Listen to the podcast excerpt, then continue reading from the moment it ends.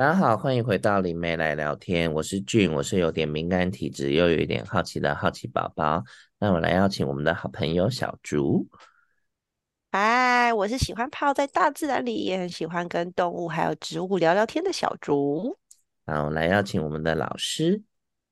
大家好，我是黄华，我是从小常跟无形朋友聊天，现在主要是服务有形朋友的命理从业者。好哦，我们这一集想来聊一下，之前片片段段都有提过，但是好像没有完整聊过一集的妖物的修炼系统，或者是动物的修炼系统。嗯、好，嗯、我们先讲我们的这个维度。就是我们现在生活的这个维度，哦、然后呢，呃，所谓的妖是什么？它可能是有肉身的生物，然后慢慢修炼上去。但是这个生物不是人类，因为人类的灵体的结构跟其他动物是不一样的。嗯、然后我们之前有说过，动物的修炼是不是从呃单细胞生物、多细胞生物，然后一直长长长，最后鱼。然后鱼呢，嗯嗯嗯、它就可能变成是基础的零件。但是如果你的这个意识再往上升上去，就比如说慢慢修成鸟啊、爬虫类啊，然后最后就变成哺乳类。然后、嗯、那但是中间呢，你可能就会修修修。例如说，我今天是一个很长寿的乌龟，嗯，我可能就成妖了，哦、或是不是人家说什么猫妖吗？嗯嗯嗯，然后就是他可能突然开启灵智，他就突然得到了啊、呃、星辰意识的认可以后，星辰医师就送他一个礼物，他就开始会修炼。哦、嗯，对，那有时候这个是为什么会是这一个这个动物被认可，然后被赠予这个东西，然后他就突然会修炼呢？就是星辰意识有它一定的筛选的机制。那大概要多长时间呢？还是瞬间就开悟？其实瞬间就可以有开悟的现象，他就是突然开悟了，然后他就突然会本能的就会修炼了。可是因为他自己的层次还很低，他的灵魂还没有那么强壮，所以他可能一开始只是懵懵懂懂、本能式的在修炼。嗯，然后呢，他越修炼境界越高，他就会开始想要去做一些，嗯，就是他就会开始领悟更多的规则。嗯，然后他就更知道要怎么修炼，所以用妖的修炼有个特色是，他们喜欢用月华修炼，哦，就是那个月亮的月亮散播出来的阴性能量是很厉害，嗯、很适合他们妖物的修炼的。哦，然后那所以当他修到一定的程度的时候，他就会呃，简单来说他，他他会经过很多次的啊、呃、肉身的值的提升，嗯，它会从啊、呃、现在我们看得到一只。啊、呃，狐狸好了，他修修修修到它的，它会经过一次的很痛苦的蜕变，嗯，但那个蜕变不是说我像那个蛇蜕皮一样，然后越脱皮一直脱，不是，它是在蜕变过程，它是会让它的肉身等于重塑，然后进到更高的维度去，嗯，就是有点像是我让我肉身越来越亲和能量，我越亲和能量，嗯、最后就组成一个啊、呃，肉身有一些地方就代换成能量所组成，有一部分是。物质组成，所以就是处于半物质半能量的状态。哦，oh. 那我我这个时候就会出现在另外一个维度了，就等于说我越修，嗯、然后我的维度就越提高这样子。然后、嗯、那为什么要提高？因为它肉身会越修越大，最后大到可能跟山一样大。嗯，oh. 所以当它在那么低维度的时候，它会排挤同同一个维度的生物体的生存空间。嗯。所以他在不断的晋晋升、替换他肉身的这个主态的时候，他会一直进到新的维度去。那他进到新的维度的时候，他、嗯、变得很大只，其实就不会侵占到那个低维度生物的存在空间，这样子。嗯。但我很好奇耶，他是比如说他现在是一个有实体的，那因为他修修修修修到有一天之后，他可能就开悟了。那开悟之后，他的就是他的肉体会慢慢晋升。可是他是要。一个是一个通过什么样子的过程吗？他是还是会死亡吗？还是怎么样？嗯，他没有修上去，他就死亡。然后，所以其实以前的地球灵气是很充沛的，即使在低维度，都会有很多的天才地宝。嗯，然后呢，这些妖物会去抢这些天才地宝，因为吃了以后可以帮助他度过那个肉身的强化的过程。哦，但是我必须说，这个是在。上一次地球的灵气大爆发，然后能量很充沛的情况下，就出现很多这种从一般动物修成的妖。嗯，可是现在的地球刚好处在一个灵气灵气匮乏的状态。嗯，所以已经很少的天才地宝可以让这些动物修成那个程度了。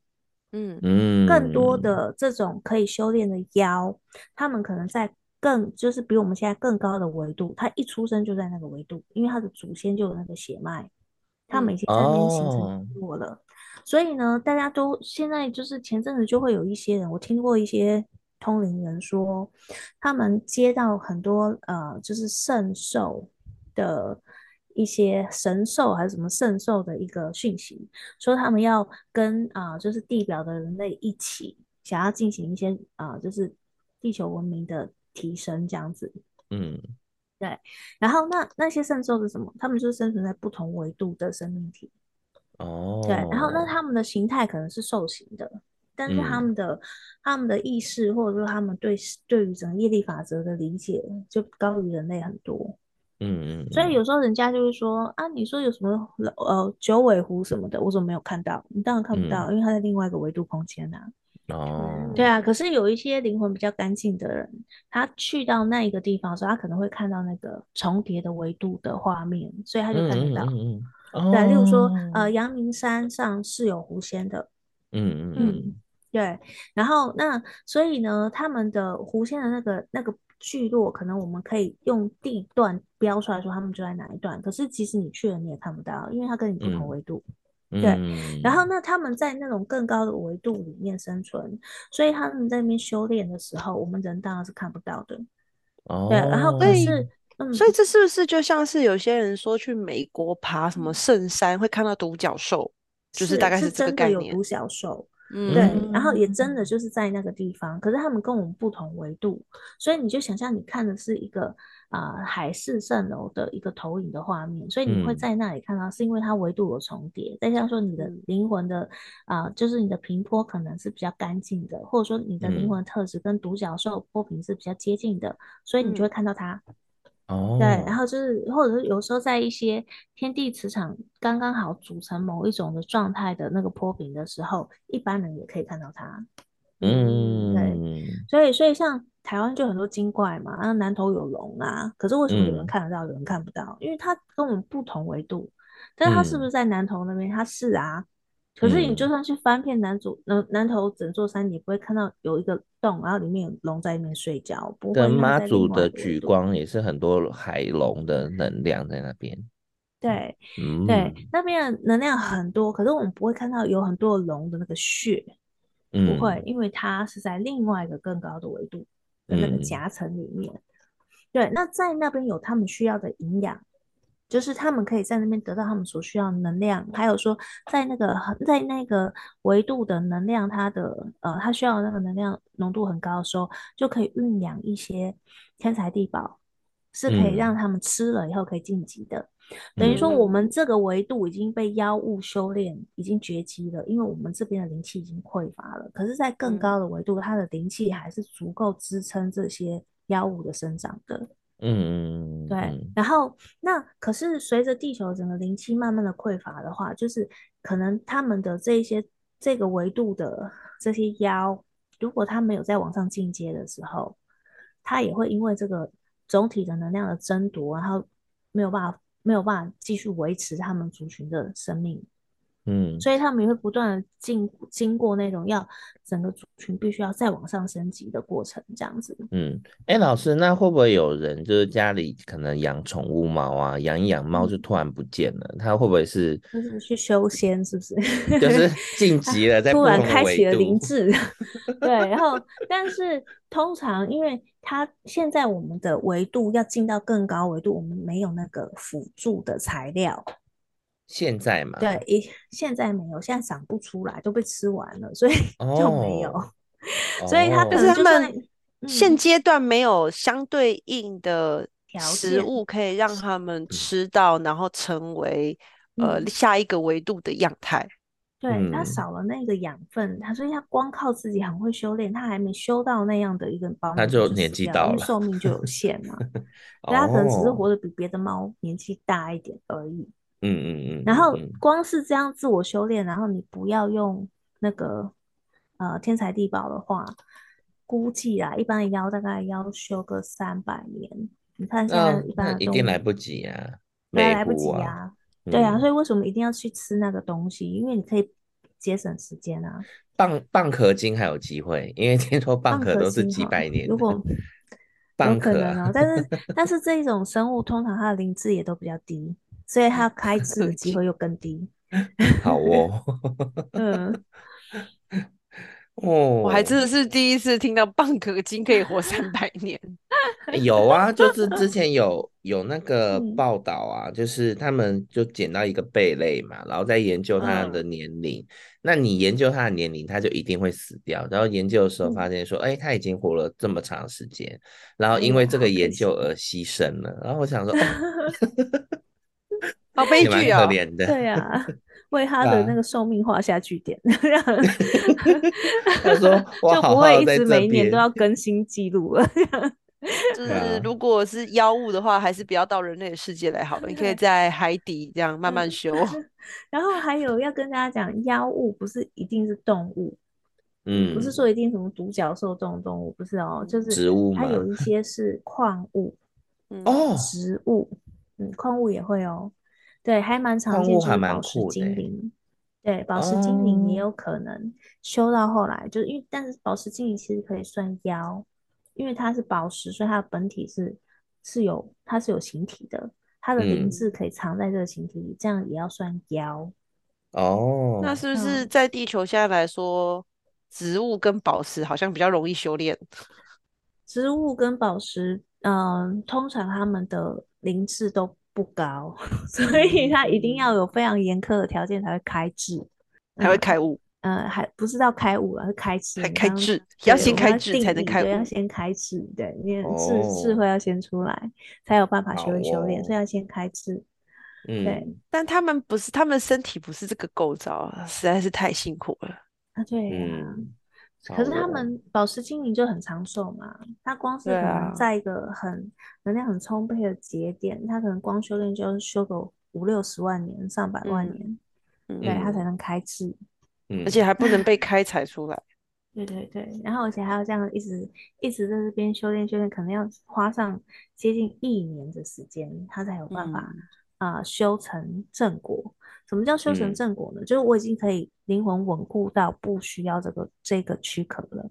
嗯，对。然后那时候就等于说你已经，那他们会说成就大能，就是很大有很大的能力，这叫大能。嗯、那大能的话呢，就是啊、呃，我已经可以啊、呃，我的肉身已经可以变化了。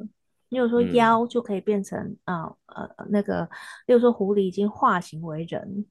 嗯，对，这是高阶妖物，它可能会化形为人。然后或者说那个。呃，宝石精灵它可以化形为人，这样它可以化形的时候算大能，算他他们的大长辈这样子，大前辈，应该说是大妖啦。简单的说是大妖。然后呢，大妖因为大能是一个虚幻的概念，它并不是某一个位阶叫大能。他们通常可以化形的时候，就会在往上修嘛。然后最后你看它会修出一个那个它的能量的结晶体，那就是我们会称呼为妖丹。嗯嗯，但是腰丹并不是每一个都是圆球的形状，像有些腰，它会选择把它的某一块骨头，然后当成腰带一样去修，然后修到它变结晶体的时候，它的灵魂就足够稳固。哦，所以它也可能是骨头的形状。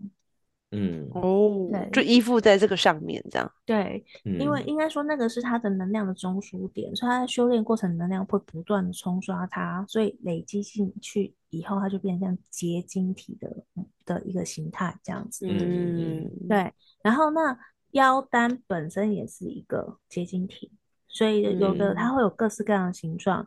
有多角形的，有圆形的，嗯、也有那个骨头的形状。那不是一定都是圆形的，那个叫腰丹。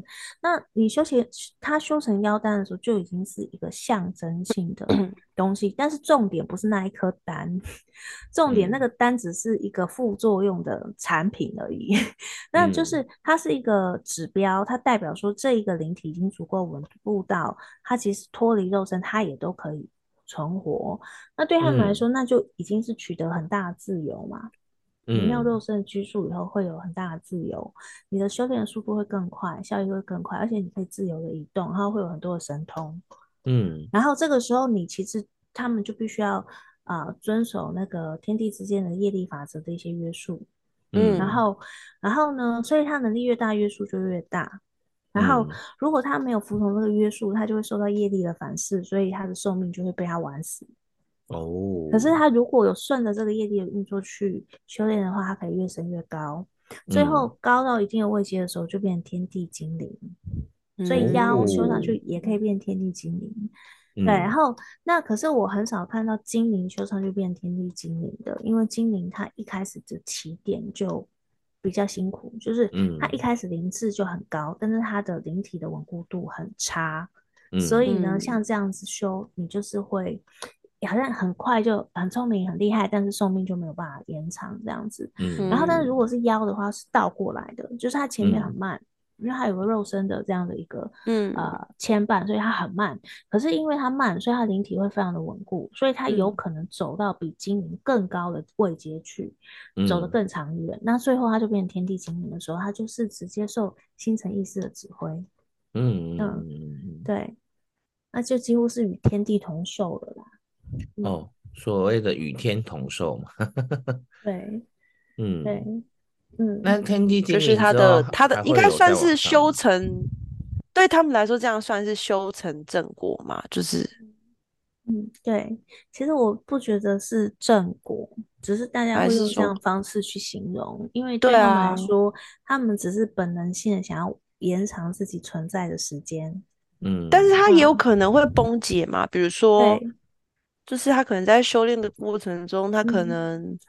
他寿命尽了，然后他的那个灵魂提升的潜力用尽了以后，那他的灵魂也会有崩解的时候。所以其实精灵跟人不一样，人没有真正的意义上的死亡，人几乎没有，因为人就是换个肉身然后继续存在。可是不管是动物修上去的妖。呃，应该说，不管是妖还是精灵，当他们的寿命尽了的时候，嗯、就是他以这个小我存在的时间已经尽了，所以这个时候他的灵体就会消，灵识会消散，然后他的灵体就会分解。嗯、但是对他们来说，并不会觉得恐惧，因为他们本来就是啊、呃，就是星辰意识的一部分，所以对他们来说，嗯、这个小我崩解了以后，我是融入了母亲的怀抱，我是非常安心的。嗯对，那我一旦融入母亲的怀抱的时候，我又重新变成自然循环的一部分。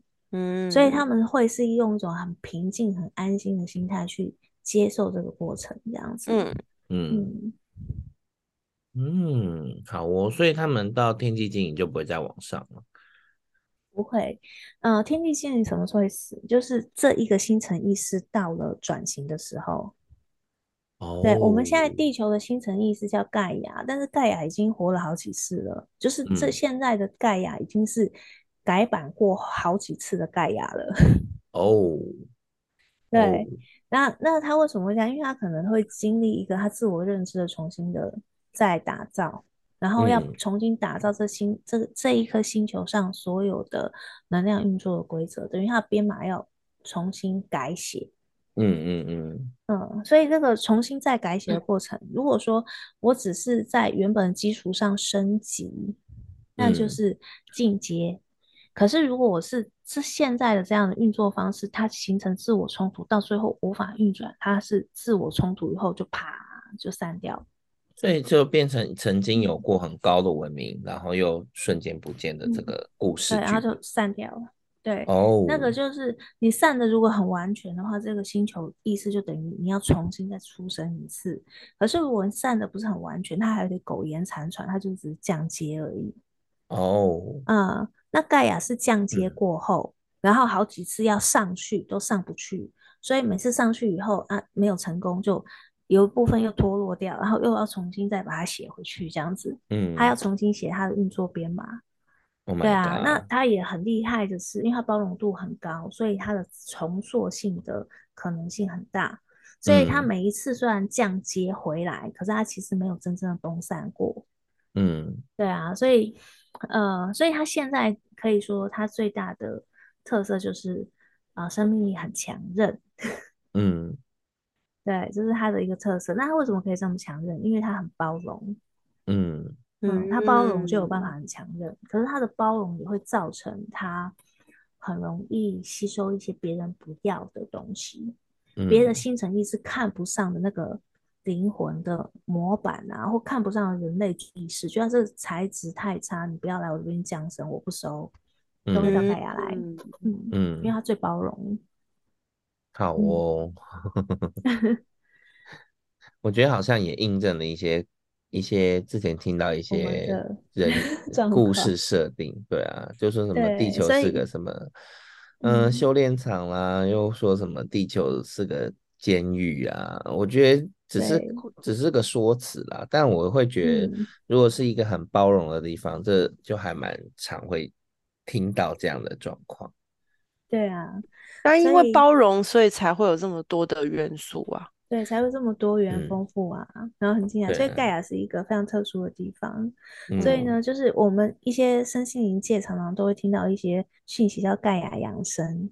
嗯，比如说我们的现在盖亚的状态已经灵智成熟到有机会挑战进入更高维度了。嗯，那一旦他挑战成功，就是所有在这边出就是生活的生灵，不管是物质维度的还是越高维度的生灵，会全体一起进行一个进化，这样子。嗯嗯，对，嗯。好哦，所以现在还在那个进化的时机点吗？对，其实像盖亚的话，你就想象它是一个很多层次堆叠起来的一个复合式的一个星球。嗯，对。然后有很多折叠的空间，那进化上去会怎么样？就是最低的这个物质就会被抬高，会跟上面那个维度重新并在一起，变成一个新的。嗯，就是你把低标往上，整个往上抬了，然后那上面的分层就要重新再再分过一次。嗯，但我很好奇耶，因为比如说大家都很说，哎，我们要盖啊养生，盖啊养生，盖啊养生，可是又我就觉得说，哎，那。因为刚刚就说嘛，因为你低标上面提升了，嗯、那会不会有人在这个，比如说在这个地球上，嗯，他在扬升的过程中，他就被遗落了呢？如果他没有跟上这个进阶的速度的话，他就会被遗落。嗯、但是因为，所以这也是盖亚为什么很难升上去的一个原因，因为它算是宇宙的最低的地板，嗯，所以当他要往上走的时候。他就没有别的东西、别的空间去容纳那些他脱落的东西了。其他的星层意思就是，我在扬升的时候，我就把那个不达标的新的标准已经提高，不达标就是不要在我这边，就往下丢，丢丢丢，是不是所有宇宙中最低阶都来盖呀？嗯，那那已经收了盖啊，已经底下没有地方可以丢了，那你怎么办？那因为盖亚它能够活下来，就是因为它包容嘛，所以它不可能说在这种情况下，我设定一个。提升，可是我会把一些东西筛选掉以后，那你要筛选去哪里？嗯，没有地方可以放，嗯、所以它要提升就要全部一起提升。嗯，对，然后就要把这个天花板抬上去，然后全部都提升，这样这样也等于是整个宇宙的进化，所以这是非常困难的事。嗯，对，所以盖亚在做一件非常困难的事啊，所以他失败很多次是因为这样，他的包袱太重。嗯哦，对啊，然后那他又不肯丢掉一些东西，所以就变这样。哦，可是他丢得掉吗？重点，他就是他丢不掉，因为他本身的设定就是我不会遗弃任何的这个残片嘛，所以他当初可以活下来，就是因为他有这样的一个编码。嗯、所以他现在你叫他为了要扬升要把它丢掉，那不是他就自我打架，他会先崩毁啊，所以不能丢啊。嗯嗯，对啊，可是他就是因为他是最低标嘛，所以他也会有一些人的那种诡诈或者是小心机呀。嗯，他就想说，可不可以用蒙混的过去、蒙混过去的方式，通过这一次的扬升，嗯、然后在那再让那些不达标的这些森林，然后用类似回到矿物或植物或者什么什么奇怪的地精啊 那种奇怪的生物的方式，让他们活下去。嗯、他是有点像想要用蒙混的。嗯、对啊，可是这没办法吧？嗯，这还蛮难的啊。所以其实我应该说，盖亚是什么？是所有的有意识的生命体的总集合。而其实在，在在整个地球的森林里面，人类的心灵能量是非常强大的。所以呢，嗯、如果每一个人都可以修炼内心，然后呢，嗯、就可以。帮助盖亚做整体的品质的提升，那它通过这个扬升的考验几率就会变大。对，因为之前讲前面一直讲到不同的维度啊，就之前跟小猪我们不是有看一个电影，嗯、呃，我忘记名字了，他就是他戴的一个护目镜，可以调整不同的维度，然后去做不同的事情。就是他们可能一进去是第一个维度，然后它的护目镜还是装置调成第二个维度的时候，他就会在第二个维度去解任务，然后解完第二个维度任务之后，他又再调频调回第一个维度去走进那个门，因为那个那个第一个门的开一第一层维度的门的开关在第二个维度，就是有一点这种概念，所以我就想说那个妖。就是呃，如果说妖物的肉身啊或什么的，它存在的位置会不会是比较像是那样的情况？就是在不同的维度，然后你必须就是可能灵魂够干净啊，或你自身有一些修炼，或者是感知力比较强的人，才会感觉到他们的存在。嗯，对啊，对啊，嗯嗯，好哦。不知不觉我们这一节好像聊了很多，然后 我跟你们讲一个小笑话。嗯，就是我第一次听到盖亚养生这个词啊，我一开始听完的时候，我就很纳闷，说，嗯，什么是盖亚养生？这是一个新的养生观念吗？盖亚养生 是要气功还是怎样？这是一个新的饮食文化吗？要吃什么当季的食物？笑死！哎、欸，真的，我那时候我那时候想了 想了一想了一一下，后来我就问说，哦，不是养养生，是养生，是养生。然后，所以盖亚养生，我觉得它也可以很落地。它很落地的方式是什么？嗯、就是我们修养自己的心性，不要把自己的垃圾情绪丢出去伤害别人。嗯，然后我们可以对别人多一点的体贴，还有谅解。就是当别人可能用攻击的方式对我们的时候，我们不要攻击回去。可是我们可以用一种、哦、我们可以选择不攻击回去。嗯、我们可以对我们选择不要攻击回去，但是我们要选择去消化那个负面的情绪，而不是去压抑它。因为扬升他讲的是心性，所以他看的是意念，而意念是不会说谎的。所以今天的这个人，他如果都是用压抑的方式，他压抑进去的那个负能量，会比不压抑还可怕。